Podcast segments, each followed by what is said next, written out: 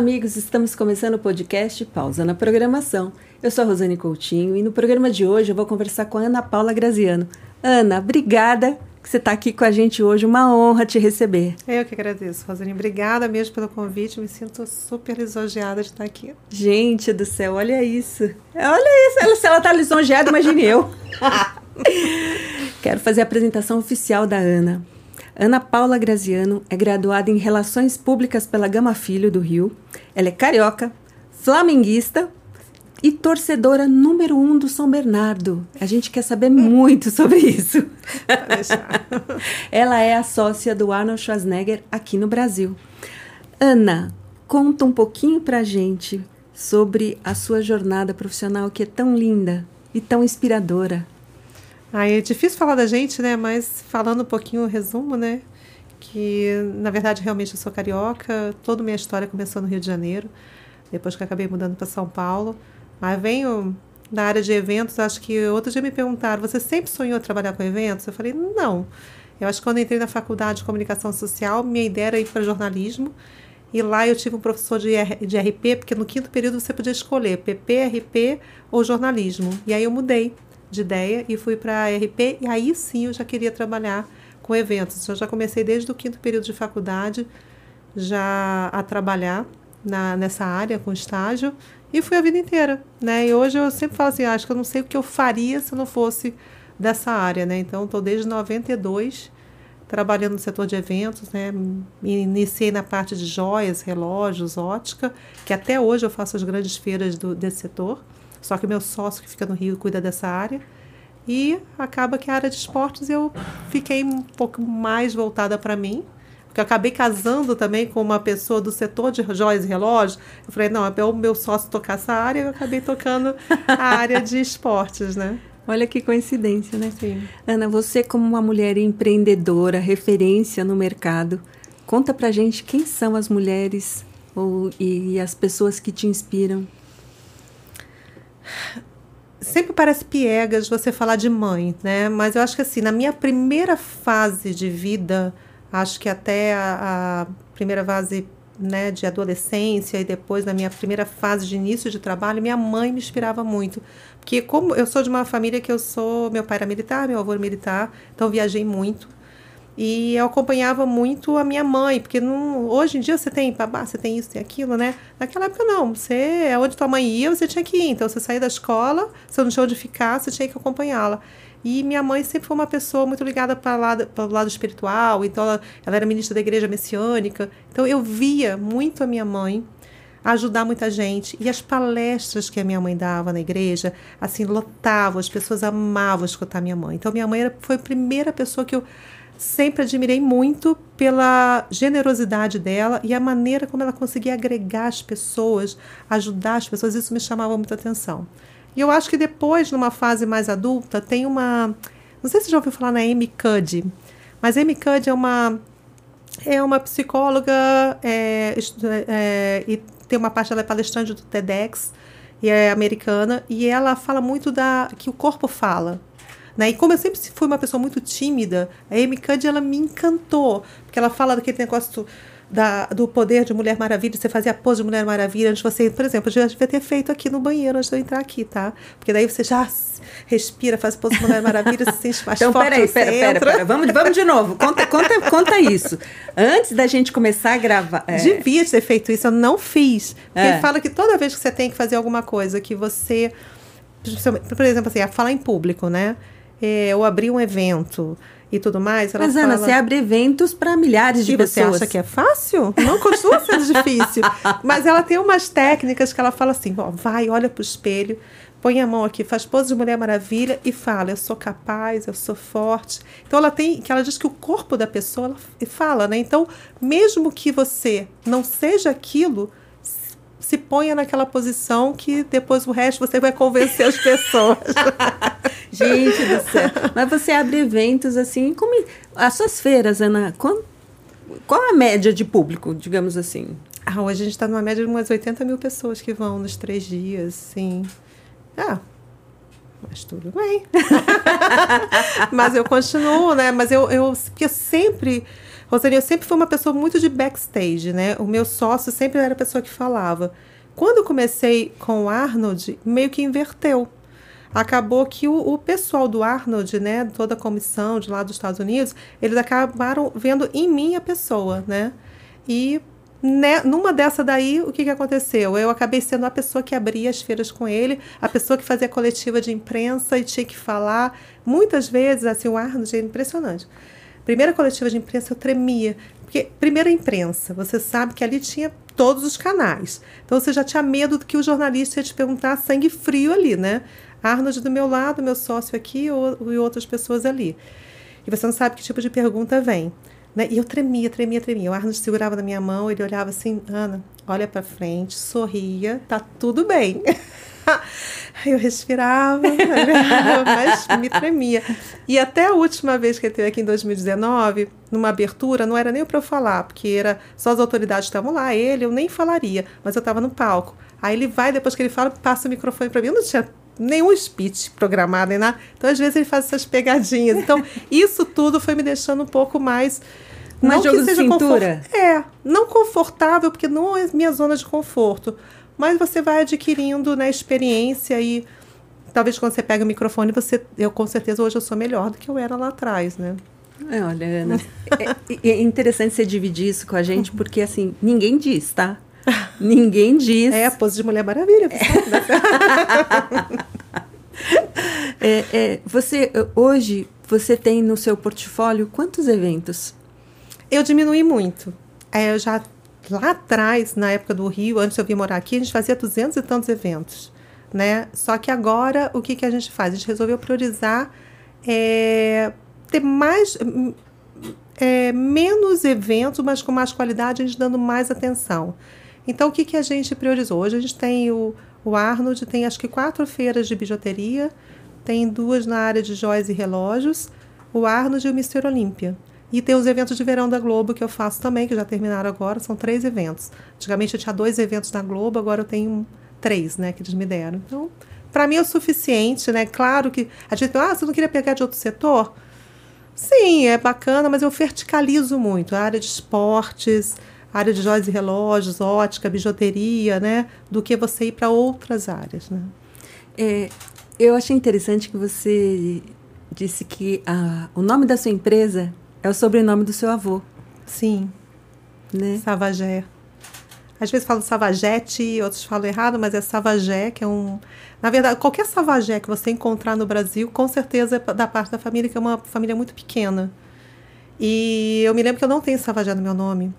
E o meu avô era conhecido como Coronel Savagé. E minha avó não põe o nome na minha mãe. O sobrenome, o único que ela não colocou na minha mãe foi o Savagé. Então não passou também para mim. Mas quando eu coloquei, quando eu montei a Savagé, existia a Savagé Produções, que era da família, né? Era alguém da família Savagé, que era até de, também dos meios de comunicação. E eu me lembro quando coloquei Savagé Promoções, nossa, eu recebi coisa de advogado e tal, e meu avô, graças a Deus, ainda era vivo, ligou para os primos, não, é minha neta, que ela não tem Savagé no nome. E aí ficou tudo bem até hoje, mas é uma família que eu não tenho o sobrenome que minha minha avó não colocou na minha mãe, minha mãe não colocou em mim. Ana, conta pra gente como é que você trouxe o, o Arnold é, South America para o Brasil. Quando eu já fazia é, a Rio Sport Show lá atrás, que acho que foi um dos primeiros eventos que eu fiz, é, em, mil no, em 1900, é, 1999, por aí, já, é, já começaram a falar dessa parte de nutrição esportiva. Aí depois um cliente meu falou assim, Ana, vai visitar esses eventos no mundo que estão despontando aí. Então, em 2009, 2010, eu fui visitar vários eventos, inclusive do Arnold.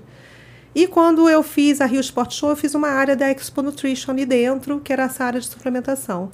Nesse mesmo ano, que foi em 2010, que eu fiz a, a Expo Nutrition, o Arnold estava procurando parceiros em, em todos os continentes. E esse mesmo cliente, que era o Marcelo Bella, que hoje ele está na, na Black School, ele já era expositor lá nos Estados Unidos. Que, que ele falou lá para o pessoal quando soube que, olha, a única pessoa que eu recomendo no Brasil que tem condições de fazer o evento é a Ana e o Luiz Felipe. Aí a gente recebeu um convite para ir lá. Eu já tinha visitado, mas como normal, só para conhecer, né, alguns anos atrás. E eu fui lá, aí começaram as conversas, tinha outras pessoas concorrendo, né? Aí eles vieram para o Brasil, aí eles vieram num evento meu, que era Rio Sport Show, Expo Nutrition. Eu me lembro como se fosse hoje o Bob Loriman, que era o CEO da época, né? Ele falou assim, mas para que você precisa de mim? Olha o que você já faz. Eu falei, ah, mas eu não tenho Arnold. Aí acabou que um, no ano seguinte eles me deram a. E hoje eu já estou há 10 anos com eles, né? E nessa época, quando você trouxe a feira, os desafios que você tinha, eles são parecidos com os desafios que você tem hoje? Diferentes. Eu, é, por exemplo, o meu primeiro desafio foi da, do idioma. Eu não dominava o inglês, né? Hoje eu falo, me comunico, né? Uma coisa bacana, Rosane, porque assim, hoje assim, a gente cria nossos filhos já com inglês desde sempre. Naquela época, minha mãe, meus pais não tinham essa noção da importância. Então, você começa sempre a fazer curso de inglês muito tarde. Então, não tinha zero fluência, né?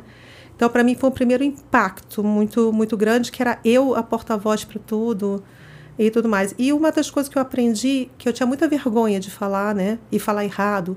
E a gente aprende que na verdade, quem te julga é o brasileiro, né? O brasileiro julga a tua capacidade se você fala bem ou não. O americano não. Se você sabe se comunicar, ele não julga a tua capacidade, se a tua comunicação, se você está com inglês perfeito ou não, entendeu? Isso é coisa de brasileiro julgar. Então eu perdi a vergonha de falar errado. Se eu estou me comunicando, se eu estou me fazendo entender, tá tudo bem, entendeu? Então foi essa uma, um, acho que uma primeira libertação minha em relação ao idioma. Não foi fácil no primeiro momento, me dava vontade de chorar, pânico, né? De... Ah, mas até hoje, tem algumas reuniões que eu faço que são muito importantes, ou por Zoom, alguma coisa, eu quero me fazer entender 100% ou entender 100%, porque no negócio você tem que entender 100%, né? Sempre põe uma pessoa do meu lado que saiba fluente, né? Porque se eu escapar alguma coisa no negócio, você não pode ter. Então, eu tenho humildade o suficiente até hoje de ter certeza em alguma reunião muito importante ter alguém do meu lado, só para ter certeza que eu entendi 100% e me fiz entender 100%, né? Mas foi isso. Acho que o primeiro desafio realmente foi do idioma, né? E depois, um outro desafio, que assim, nós brasileiros, né? Eu falo até por mim, a gente é muito redundante, né? E o americano é muito objetivo. E às vezes, quando eu tinha que pedir alguma coisa, não, olha, isso porque isso aqui vai. Ok. Aí eu continuava a falar, eu já falei ok. Eu tô me vendo aí. né? A gente já recebeu ok, a gente já continuando a justificar a coisa. Não, não, já tá ok, tá tudo bem. Eu já disse ok. É. Hoje eu já sou mais objetiva, até nas, em tudo, até no meu escritório. Você acaba adquirindo isso no teu dia a dia, né? Mas você sabe que isso realmente eu acho que é uma questão cultural, né? Sim. Eu acho. Ana, você é a mulher a ser copiada, né? Quando a gente fala em termos de eventos esportivos, né? Você é a referência. E é, é verdade, ué. Ai, mas é que, assim, é, vocês me veem, às vezes as pessoas me veem, não é como eu me enxergo, né? Mas é a verdade. A gente está aqui, a gente faz parte de um universo que cada um vai sua, sua parte. Tem tantas mulheres sensacionais no meu setor que eu falo, pô, eu sou uma sou pequenininha ali Então, perto. você é uma delas, né? E, e, e, uma das coisas que a gente faz no podcast, é, aqui no Pausa na Programação, é inspirar pessoas, né? Então, nos eventos, quando você está organizando, porque são meses, né, de preparação Sim, até um você. Exato, até você soltar é, o evento para o público. Quais são ou qual é um, um fator que você falou, a gente, isso, nisso a gente não pode falhar? Eu acho que a primeira coisa que eu acho que a gente não pode falhar é no atendimento. A gente tem uma regra lá dentro da empresa que a pior coisa para mim é chegar em loja, chegar em qualquer lugar, em outra feira de concorrente, enfim. Ah, ah, isso aqui, ah, tá bom. Isso aqui não é minha, não é minha função. Isso aqui é com fulano. Nossa, isso aqui me deixa muito com raiva. Então a gente tem assim, lembra, se alguém chegou perto de você, pode não ser a tua área, você vai atender aquela pessoa. E a gente, acho que o que é considerado dentro da nossa empresa, que todo mundo fala muito bem, é no nosso atendimento. Então, a, a gente atende muito bem as pessoas, né? Então, a gente dá atenção, porque eu acho que, de um modo geral, o mundo, a única coisa que a pessoa quer, em qualquer área, é atenção. Então, se a gente dá atenção, seja para o cliente, seja para o é, visitante da feira, para o cliente do nosso cliente, é isso que ele quer. Às vezes você pode até falhar um pouco em algumas áreas do evento, mas se você não falha no relacionamento, eu acho que você tem uma sobrevida e você continua, continua tocando aquele negócio. Então, eu acho que isso é o nosso ponto muito forte dentro do. E uma outra coisa que eu acho muito importante no meu negócio. Eu sempre falo, eu não sou vendedora de metro quadrado. É, eu, eu sou quase uma matchmaker, sabe? Que eu, na verdade, a gente une pontas, você transforma, o, você pensa no network, o que, que eu posso fazer aqui esse ano a mais para ajudar o meu cliente? Então, assim, se eu estou trazendo uh, as empresas da indústria de equipamentos de ginástica, se eu estou trazendo as empresas de suplementos, o que, que eu posso fazer para ele vender mais? Porque um dia ele vai precisar de mim. Se ele já vende para o body shop, normalmente, o que, que vai precisar da minha feira? Então, eu começo a trazer farmácias, eu começo a fazer o network com, outros, com outras áreas. Esse ano eu estou trazendo a parte de hotelaria, de imobiliária. Por quê? Porque os equipamentos hoje eles precisam não só das academias, mas precisam vender para clubes, eles ah, eles precisam, desculpa, eles precisam vender para a parte também de hotelaria, de imobiliária. Hoje todos os prédios hoje que crescem hoje tem alguma salinha, transforma às vezes a salinha de festa numa academia. Principalmente na pandemia aconteceu muito isso, né? Então, assim, o que eu tento fazer é assim, trazer esse universo, né? Do, do, do entorno do meu cliente que ele precisa para dentro do evento. Então, isso é aquela inteligência que você tem de fazer um network e você fala, vou colocar as partes daqui que, se, que precisam uma da outra e fazer. Então, isso a gente pensa muito, né? Isso que você está falando agora, né? Não sei se você se tocou em relação a isso, mas é o que a gente chama de transformação do negócio, Sim. né? Porque você está, além de cuidando daquilo que é o principal conhecido, você está agregando novas situações dentro do, do mercado esportivo, né? Você está trazendo outras oportunidades para o seu cliente. E se você parar para pensar um pouquinho mais ainda, você tem um segundo cliente que é o cliente do seu cliente, sim, né? Sim, sim, é nele que a gente pensa, né? Porque chega um momento que você fala assim, nossa, esse cliente é líder de mercado. Por que que em algum determinado momento ele vai precisar do meu evento? Ele já atende, ele já vai lá, já tem os vendedores. Então, eu tenho que sempre pensar adiante: o que mais eu posso trazer para ele? O que mais o meu evento pode ser útil para ele? Então, a gente faz rodadas de negócio ali dentro. Então, isso, tudo isso é um investimento meu pessoal no negócio para ser uma geradora de negócio para ele e para o cliente dele ali dentro também, né? Então você traz em conteúdo de, de coisas que são importantes, que eles têm o interesse de ir para lá, não somente pela feira, mas pelo conteúdo que está sendo gerado, que daí eu consigo fidelizar esse cliente aí cada vez mais no evento, né? Então é uma, uma engenhoca, você não pode ser mais vendedora de metro quadrado, nenhum, nenhum feirante, né, digamos assim, acho que pode pensar somente nisso. Porque isso, isso é uma, é, na verdade, é uma consequência, né? Você tem que vender experiência, que acho que é a palavra-chave hoje, né? É, quando até falar na pandemia, ah, faz evento híbrido. Nossa, meu evento é de tocar, é de degustar, é de cheirar, é de estar perto, é de abraçar, é de tirar foto, é de, sabe, é de experiência. Então isso é uma coisa que eu acho que no futuro, com certeza absoluta, eu acho que esse híbrido é muito importante, mas eu acho que nada substitui o contato.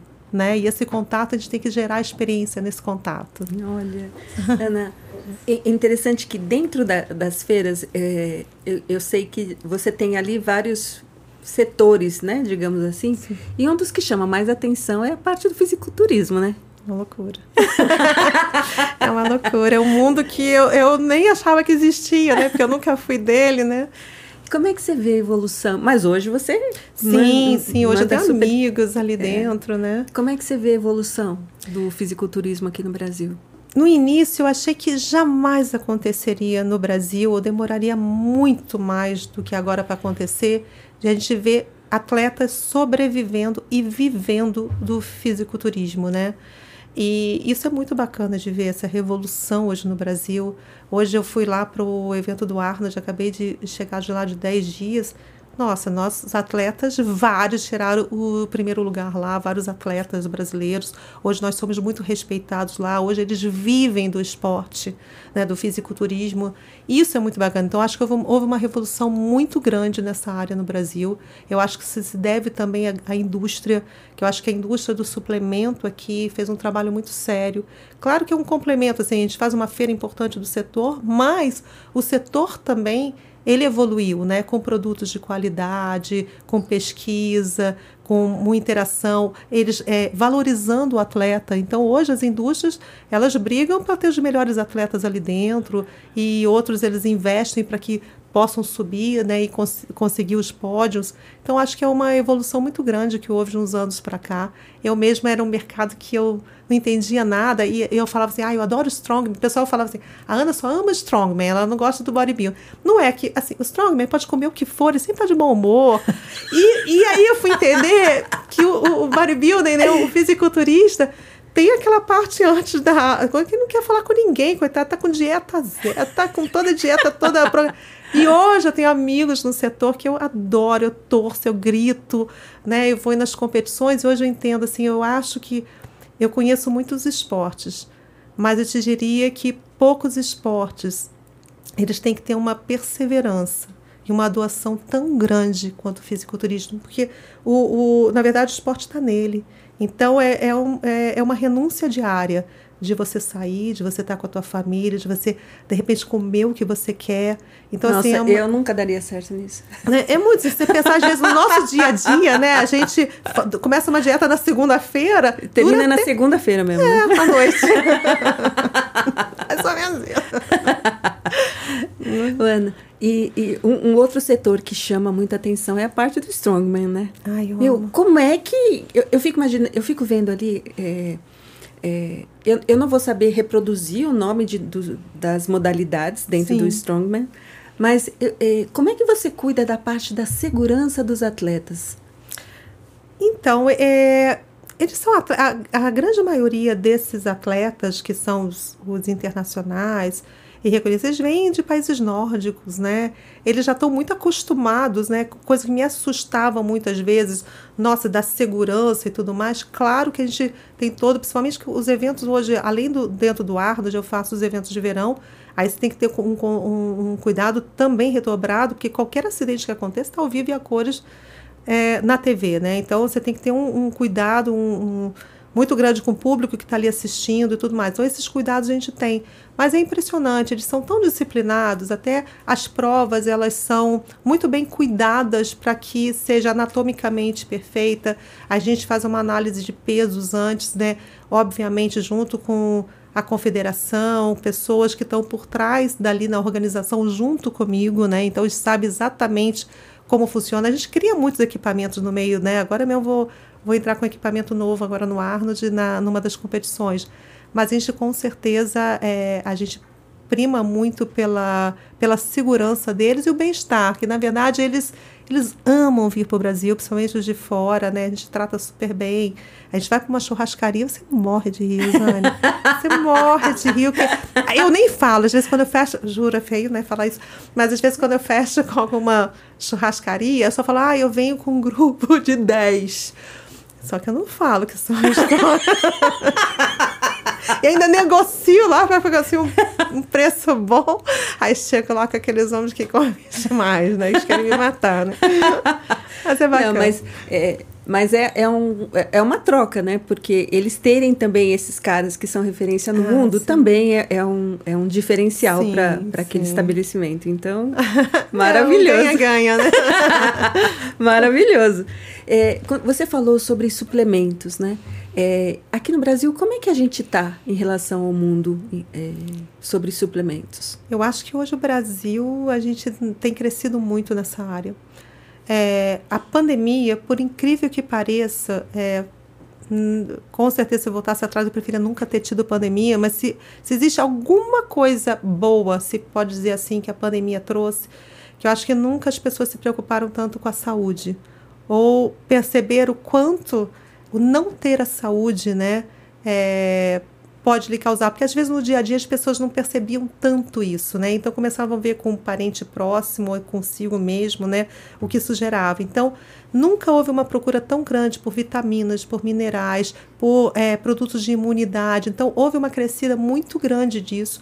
No, acho que no mundo, mas no Brasil também. Então hoje você vê não apenas a suplementação em termos de performance, né?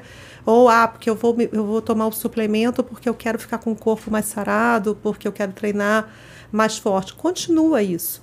mas eu acho que há, há, houve um crescimento muito grande do suplemento também no direcionamento da saúde acima de tudo, né?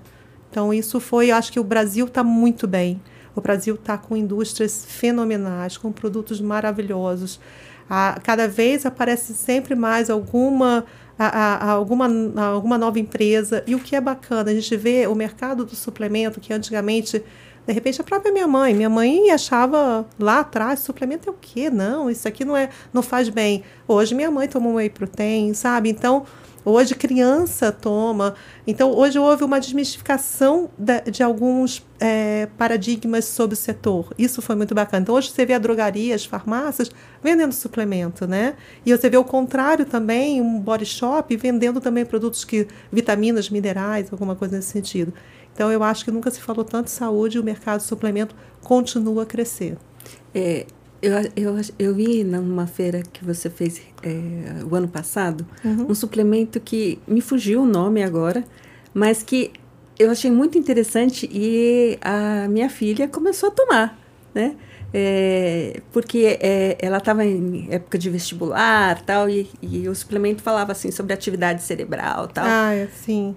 Tem bastante. Tem bastante. Hoje está começando a surgir de cognição e tem bastante produto nesse sentido que é muito bacana, porque isso também é uma coisa importante. As pessoas só se preocupavam com o físico. Hoje, o mental, eu te diria que é tão ou igual importante, né? Porque não adianta você ter o físico perfeito e você não dorme bem, você tem problema de depressão. Então, hoje, né, as crianças, principalmente pós-pandemia, né, a gente vê muito isso, né, de TDAH, é, que isso, na verdade, não tem a ver com a pandemia em si, né, já é uma coisa que já vem, mas depressão muito. Então, acho que hoje tem, sim, suplementos que te ajudam nesse lado da, da cognição, do própria você se manter o teu foco sem prejudicar o globo ocular, você imagina celular que é coisa que a pessoa fica mais, principalmente o jovem, né, no celular e no computador. Então, hoje tem suplementos que te auxiliam até nisso, para você conseguir olhar e sem perder as suas funções, né? É, acho que a tua filha está certa. A minha também toma, né? As duas regulam quem lá. será né? que, que indicou, né? é, quem será? Ana, tem um, um, um, ponto que eu acho tão interessante na sua personalidade que você é uma pessoa muito gentil, muito educada, muito fofa. Sua mãe fez um trabalho excelente com você. Obrigada. Mas, quando a gente de repente aborda um determinado assunto, você tem uma pequena mudança nesse Ai, meu Deus. Mood todo. que você é a torcedora número um do São Bernardo Futebol Clube. Ai, que Como é que é isso, Ana Paula? Então, eu, eu sempre fui flamenguista, porque eu sou carioca, né? Flamenguista. Aí Ana, quando eu... Ana, conta essa história olhando pra câmera. Ana. Então, assim, eu sempre fui flamenguista. Aí mudei, casei, tô aqui a idade da minha filha mais nova, 19 anos. Aí me tornei, assim, meu segundo time Palmeiras, porque a família inteira é de italianos e tudo mais. Aí, o que, que aconteceu? Meu marido resolveu investir no São Bernardo Futebol Clube. E é impressionante quando o time faz parte meio que da família, né? Então, eu sou. Eu falo assim, meu Deus do céu, eu juro, eu vou. Todas as vezes tem jogo. Eu vou no carro me concentrando. Não, hoje eu não vou falar palavrão. Hoje eu não vou xingar ninguém. Eu vou ficar super quietinha ali na, na arquibancada, no, onde, mas eu não consigo, eu saio fora de mim, saio fora de mim. Eu xingo o árbitro, eu xingo todo mundo. Eu, eu, eu falo assim, meu Deus do céu, agora acabou o Paulistão, hum, agora acabou o Paulistão numa época aí, né? E eu falei assim, bom, agora eu vou voltar do meu mood fofa, porque eu não sou mood fofa quando eu tô torcendo pelo São Bernardo. Não, e outra coisa, né? A gente vê é, como o planejamento né? Eu acho que, que você pode falar muito melhor que eu, mas como o planejamento, o trabalho bem feito, Sim. né? É, como foi a evolução do seu Bernardo nos últimos tempos, né? Ele subiu de Sim. série, né? Com rodadas de antecipação. Não, tem dois anos que o Roberto está com São Bernardo. Eu acho que assim, toda a equipe técnica, o Lucas, enfim, é uma equipe muito enxuta. O Zanardi, que é o técnico. Eu acho que assim, eles fizeram um trabalho de família mesmo. É, às vezes com, com na verdade, com uma um valor que se coloca num time desse menor que não tem jeito, né? O investimento é totalmente diferente do investimento de times grandes, né? E a gente que o recurso que tem é totalmente diferente também, né? Você às vezes você não consegue, mesmo que você queira, às vezes você não consegue determinados é, jogadores, porque não querem jogar série D para depois passar para C, né? E tudo mais. Então existe toda uma engenhoca de dificuldade nisso, mas eles conseguiram fazer um trabalho tão excepcional e que dá tanto dá tanta alegria, sabe? Você vê aquele grupo unido. É a única coisa que eu sempre fico triste, porque assim, eu sou mulher e não me deixa entrar no vestiário. Então, eles sempre, sério, eles sempre rezam juntos. Eu só vejo as fotos que são feitas. Peraí, pera, pera. Vamos, vamos fazer um pedido aqui oficial para que a Ana entre no vestiário para rezar junto, pô. Pô, Zanardi, a Ana sempre fala bem de você, por favor, né? Cinco minutinhos. Né, Ana? É, mas geralmente, antes não, que eu entendo que eles estão concentrados, mas depois, principalmente quando ganha, uma alegria ali. Às vezes fico com, com, o ouvido ali grudado ali no vestiário, só para poder sentir a sensação deles rezando. Não, e outra coisa, né, Ana? É, recentemente, né, o São Bernardo vendeu jogador para fora do Brasil, Sim. vendeu o jogador para time grande. Então acho que essa resistência de falar, ai, ah, não sei, vou entrar num time e tal, no caso do São Bernardo não tem, né? Porque o trabalho é tão bem feito que aí a pessoa fala assim, não, eu vou para São Bernardo porque eu vou é. É, ter visibilidade, né? É, o São Bernardo realmente fez história. Né, tem feito história, tem chamado a atenção né, de times grandes, de empresários do ramo, porque realmente tem feito um trabalho muito, muito certinho, sabe? E eles é, é, é uma equipe muito unida. Eu acho que isso faz do time um time meio campeão. Logicamente, o Zanardi ele sabe colocar, usar o que tem, né? E colocar tecnicamente muito bem, né? Mas eu acho que de um modo geral todo mundo ali tá de parabéns, né? Eu sou, não sou fã por acaso não, porque é, é, arrepia, sabe? Arrepia. Ela fica emocionada, é. gente. E eu acho que eu queria é, trazer um, um, ponto que é em relação ao Arnold, Ana, ele pessoa, né? É, porque eu vejo uma admiração tão grande, eu queria que você dividisse um pouco com a gente essa admiração que você tem por ele. Então, eu, eu uma vez, a, a, logo no primeiro ano, em 2013, eu me lembro que eu não sei por que eu falei isso para ele, que eu não era fã dele, né? Eu era fã mais do, do Sylvester Stallone e tudo mais. Não é que eu não gostasse dele, é que eu não era fã, né? Mas eu não entendi aquela paixão. Me lembro do primeiro evento que eu vi aqueles homens enormes, mulher chorando na presença dele. Eu não conseguia sentir essa emoção. E eu tenho muito negócio dentro de mim que é, o que me atrai nas pessoas não é é, é o que está por trás dos bastidores, quem a pessoa é.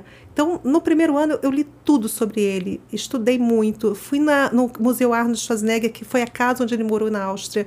Lá eu me emocionei, porque é uma, onde ele nasceu, em Tal, é uma cidadezinha que não tem 1.500 habitantes, é no sul de Graz, e a casa dele fica no meio do nada. Hoje é o museu dele.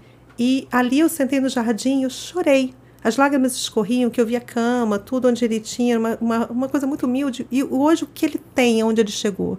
Eu falei, como esse homem, sem falar uma palavra de, de inglês, é, né, da onde ele nasceu, tudo, ele saiu daqui e foi ser o que ele era. Ali caiu na real exatamente, eu falei, o poder que esse homem tinha, entendeu? A determinação, a perseverança dele. Mas falando dele, que é o Arnold por trás do, da celebridade, né? Que esse me encanta mais. Ele é um cara, se ele estivesse aqui com você, se ele estiver olhando, sabe, no teu rosto, pode passar o Papa do lado, ele não vai desviar o olho de você. Ele, ele é um cara extremamente atencioso com as pessoas, ele presta atenção. Me lembro várias vezes eu andando com ele naquela bolha na feira, às vezes cai. O que, que, é uma bolha? Bolha, são 80 voluntários que eu tenho para conseguir andar com ele na feira. Porque ele fala que aqui é o, o fã mais louco que ele já viu, né? Que as pessoas querem tocar, né? E para ele conseguir andar na feira, eu tenho que ter 80 voluntários em volta dele. Então eu chamo de bolha, né? A gente vai na bubble, né? Quantas vezes eu vi, às vezes, o voluntário, que tem homem e mulher de voluntária, né? Às vezes cai, ele para tudo e ele vai lá pegar a pessoa, aí põe a pessoa para dentro da bolha e vai abraçada com a voluntária. Quantas vezes a gente está conduzindo para cá, porque tem que ir para cá, aí ele vê alguém, ou vê uma criança, ou vê um jovem, ou vê... ele para, vai para onde ele quer. Entendeu? Então ele, assim, ele é atencioso com as pessoas. Ele, se ele chegar aqui agora, a primeira coisa que ele vai perguntar para você, você já treinou hoje? Porque ele acha inadmissível. Ele fala: teu dia tem 24 horas. É, se você trabalha 8, 10, que seja, sobra tanto, você almoça tanto, você, você não tem desculpa para não ter, eh, ter ido para uma academia, mesmo que faça 30 minutos. Você não tem desculpa para, de repente, não ter é, lido alguma coisa de importante ou ter é, estudado um idioma. Então, assim, você não sabe administrar seu tempo, né? Então, ele dá umas dicas, fala umas coisas muito legais, assim. E ele é uma pessoa engraçada. E ele é zero, zero, zero... É, arrogante ou de. A gente fala assim, pô, ele vem para cá, vai fazer um monte de exigência. Zero. Não faz exigência nenhuma, não, não pede nada. A única coisa que às vezes pede para só sair ali do, do avião, ter já alguém esperando por ele, para não ter que passar por só isso. Mas não. É muito bacana. A convivência com ele é. É, chega a ser até engraçado. Ele, mas às vezes quando tá, né, você, você às vezes você fala, meu Deus do céu, é isso mesmo, né? Uma vez a gente foi na, a gente fez um jantar lá em casa. E tem algumas coisas que a gente respeita muito nele, né? Que, por exemplo, na hora que ele está comendo, na hora que ele está em ambiente, eu quase não tenho as melhores fotos com ele, não existe. Porque é, porque eu, eu deixo ele tanto à vontade. Então, momentos, às vezes, a gente está em jantares, em alguns momentos assim, eu sempre falo, não, não tira foto. Então fica tudo na minha cabeça, sabe? Eu fico imaginando memória. o Lauro e o Rodrigo nessa hora. Sim, mas eles são maravilhosos. Já, já o Arno já mandou ele para os Estados Unidos porque fala que é a melhor equipe de fotografia e filmagem ah! são, são pai e filho. Gente, a Ana gentilmente nos apresentou o Lauro e o Rodrigo e eles são hoje os fotógrafos oficiais do Arnold Schwarzenegger no Brasil e do Pausa na Programação. É o toques. né, os nossos convidados aqui, é, eles se preparam para estar tá aqui é, é, conversando com vocês. É, a gente tem aqui uma equipe de produção que nos ajuda demais a fazer o pausa na programação. Então, eu vou aproveitar esse momento, biscoito, né? É. para falar assim, ó, deixa o seu like, se inscreve no nosso canal. Muito ativa, ativa o sininho, porque eu acho que isso é, mostra pra gente se vocês estão gostando ou não. Então, é um feedback bacana. E, e eu acho que o, o, tanto o Lauro quanto o Rodrigo, eles têm uma sensibilidade, Ana, que não é à toa que o Arnold pediu para eles irem para lá. É verdade. É verdade. Tem a sensibilidade de saber até onde pode ir, onde não pode. Que isso, esse é uma linha muito tênue, né? Muito tênue. Até porque não, não é fácil, assim, a presença do Arnold, ele te causa uma sensação, até hoje, ele é um olhar muito forte, é uma presença muito forte. E se você não tomar cuidado, você até, se você está pensando em falar alguma coisa, você até esquece, porque você fica numa tensão. E, e você saber até onde vai o limite do, da celebridade que está ali para cumprir aquele papel e do homem que está ali falando assim, pô, deixa eu ficar aqui tranquilo, sabe? Ele, ele é zero afetado de querer é, com multidão, querer sair com celebridades daqui. Nada, ele é super de boa, fuma o charuto dele, quer ficar ali no restaurante rindo com os amigos, que traz um monte de amigos, família e tudo.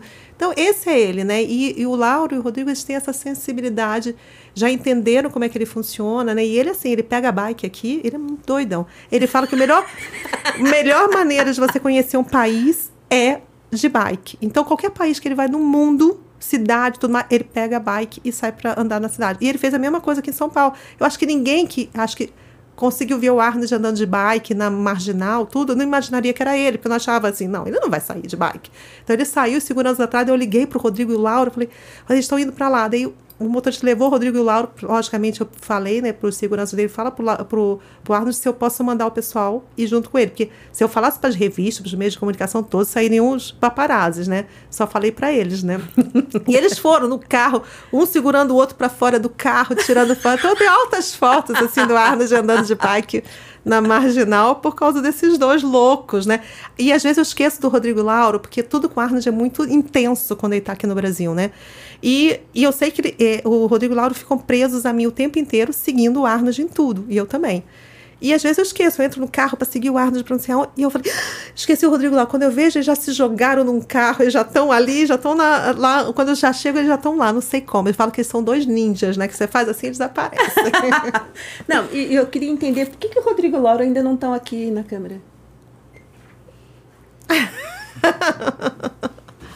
Hein? Hein? A gente fica por trás das câmeras. Não, vem aqui só rapidinho, dá um oi assim, ó. Um É. tchauzinho. Pô, estou tão Vem famosos aqui. aqui. que a gente tá falando desses dois, tem que vir aqui, vir aqui Vem, aparecer. vem, Lauro. Tá Vem. Rodrigo. Vai lá, vai. Mas é uma dupla, é pai e filho. É, in- é- é incrível. Os dois são incríveis.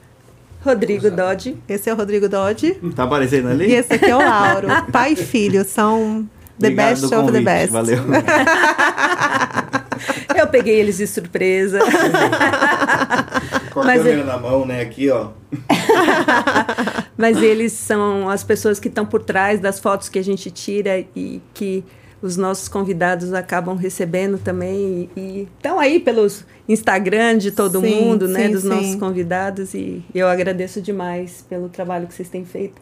E na verdade vocês têm entregue muito mais daqui- até do que aquilo que a gente pediu. Então assim, eu só posso agradecer você, né, você, o Lauro, minha paixão, é o Lauro. Meu filho. filho do- Criado, Eu falava que eu gostava do Rodrigo, né, mas agora que eu, eu gosto do Lauro. Conheceu, né? Meu filho, criado. Não, e a Ana, né, Ana? Por me apresentar esses Não, dois, eles assim, são- que são maravilhosos. São impressionantes, são impressionantes. São pessoas que, independente do, do trabalho que fazem, são seres humanos bacanas. Eu falo assim, que a grande sorte na vida da gente que a gente tem, eu acho que isso, a maturidade te traz de você, acho que é o maior presente a gente poder conviver com pessoas do bem, né? E isso acho que é uma dádiva, né? Porque a vida é tão dura, né? A gente já leva tanto, puxa tanto tapete da gente a vida, né? E quando a gente tem o prazer de trabalhar, de conviver com pessoas do bem é a melhor coisa que existe, né? E eles são pessoas do bem. Ana, para finalizar nossa conversa aqui, pode ficar aí, Laura, senta, fica aí. Pra fazer umas fotos. Tem que fazer os Ah, bastões. então tá, tudo bem, então tudo bem. Só por isso. Já. Obrigado por mencionar, gente. Valeu. Então, Ana, conta pra gente, né, sobre as novidades que você tem no Arnold South America desse ano. Então, esse ano vai ser de 14 a 16 de abril. É, falta pouquinho. É, esse ano no Arnold. Que assim, o Arnold sempre teve uma, uma conotação de que o evento do Arnold era um evento para bodybuilding, né? E, na verdade, o evento do Arnold é um evento para família. Eu digo que o evento do Arnold é para todos, né? Então, a gente não tem somente a área de suplementação lá. A gente tem uma área grande na área de equipamentos. E esse ano a gente vai ter um- uma área que são 3 mil metros quadrados, bem na entrada da feira, que a gente está vai chamando. ser? Vai ser no Expo Center Norte. É um, um local bem bacana, a gente está com dois pavilhões e meio lá. E na entrada do Arnold vai ter 3 mil metros quadrados, que a gente está chamando de Bem-Estar Brasil.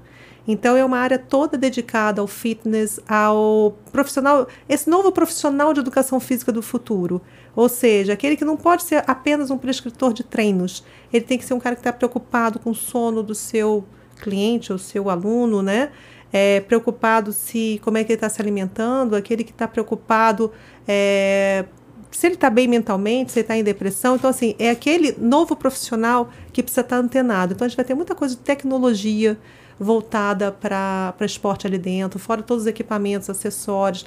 E nós vamos ter ali vários painéis de conteúdos que é direcionado ao profissional de educação física, ao personal trainer e também para vários networks. Então, vai ter a hotelaria ali dentro, vai ter a parte de imobiliárias, de síndicos, vamos ter a parte de farmácias ali dentro, dos secretários de esporte de todos os municípios aqui do estado de São Paulo, vamos ter o Conselho Regional de Educação Física, vamos ter o, o Conselho Federal, vamos ter o- a Associação de Academias, a Associação de Clubes. Então, na verdade, nosso papel é fazer um grande network do setor.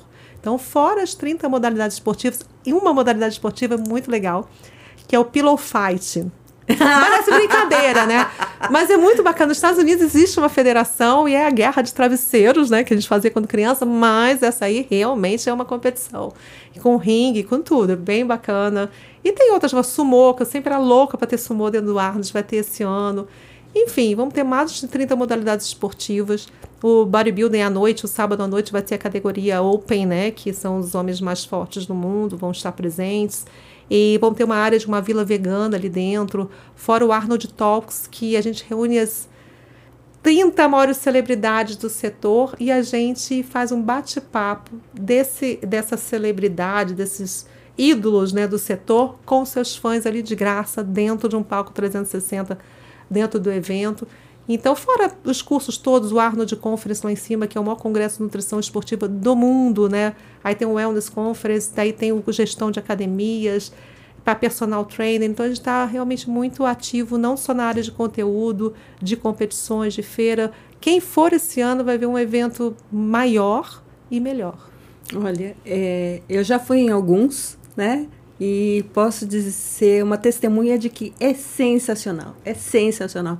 É muito diferente da, do que é, a gente costuma ver por aí. Então, assim, convido todo mundo.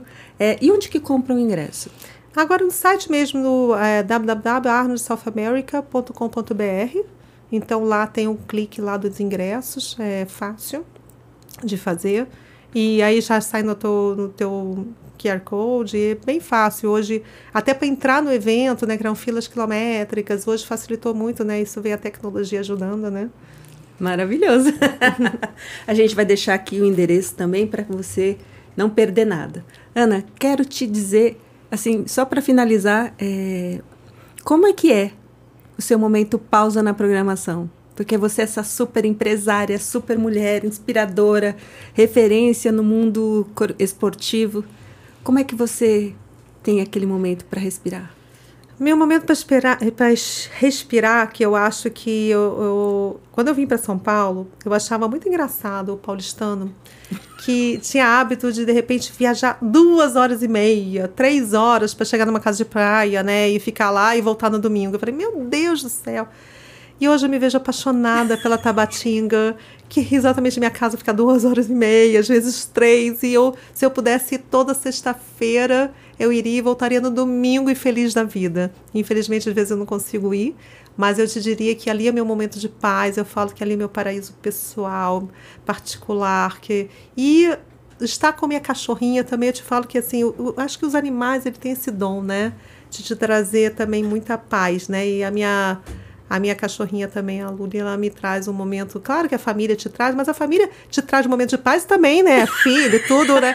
Então, assim, a, o animal, a praia, a areia, isso tudo me, me dá muito muita paz, assim, é onde eu recarrego energia. Eu adoro andar descalça, eu adoro andar com o pé na areia. É, eu não gosto de água fria, mas eu gosto de colocar meu pé no, no mar, né, para sentir a vibração. Então, é lá que com certeza eu recarrego e dou a minha pausa na minha programação normal. tá certo. Ana, te agradecer demais pela generosidade. A gente sabe quão é, ocupada você é. Né? Outro dia a Ana estava nos Estados Unidos, outro dia a Ana está na Europa, outro dia a Ana está na China. A Ana é essa pessoa. Eu convido você a acompanhar essas viagens todas da Ana. Ela é uma mulher super inspiradora através do Instagram, né? Eu acho que é, aberto é, o seu Instagram. É, o meu é aberto. É? É. Então, é, o arroba... Acho, acho, que é Ana Leal Graziano. Eu tá. acho. Mas o Rô, deixa eu te falar uma coisa. Desculpa, eu vou te chamar de Rô porque é assim que eu te chamo. Eu me forcei a chamar Rosane, tá? Mas eu, eu, eu falo o seguinte, assim, às vezes eu sempre me acho a pior amiga que existe porque eu não consigo, às vezes, estar com meus amigos tanto quanto eu gostaria. Eu também sei que é, Existem pesquisas que comprovam que quando você passa tempo com seus amigos, acho que você aumenta a sua, a sua expectativa de vida muito mais. Mas eu sempre falo assim, na hora eu posso não estar às vezes um momento de alegria, mas eu sempre vou estar no momento que precisarem de mim, né? E isso eu tento fazer na minha vida pessoal com os meus amigos, né? E você sempre eu vou estar à sua disposição. Você é uma pessoa que eu admiro, que eu gosto demais. Eu vi a tua empresa, eu vi você em várias etapas, vi a tua empresa surgir, vi você agora, vi você agora aqui nesse podcast, achei genial! então, você sempre vou estar à disposição, porque eu, é isso que eu te falo, né? A gente ter o prazer de conviver com pessoas que são na mesma energia, que são pessoas boas, são pessoas que elevam, mulheres que elevam outras mulheres, e você é esse tipo de pessoa. Então, eu que sou grata e sempre estarei à sua disposição para você precisar. Ah, minha amiga. Pessoal, é, a gente está encerrando por aqui o Pausa na programação de hoje. Espero que vocês tenham gostado tanto quanto eu. Com vocês, Ana Paula Leal Graziano, minha amiga, minha inspiração. Espero que vocês tenham gostado. Obrigada. tchau. tchau. tchau. Bye.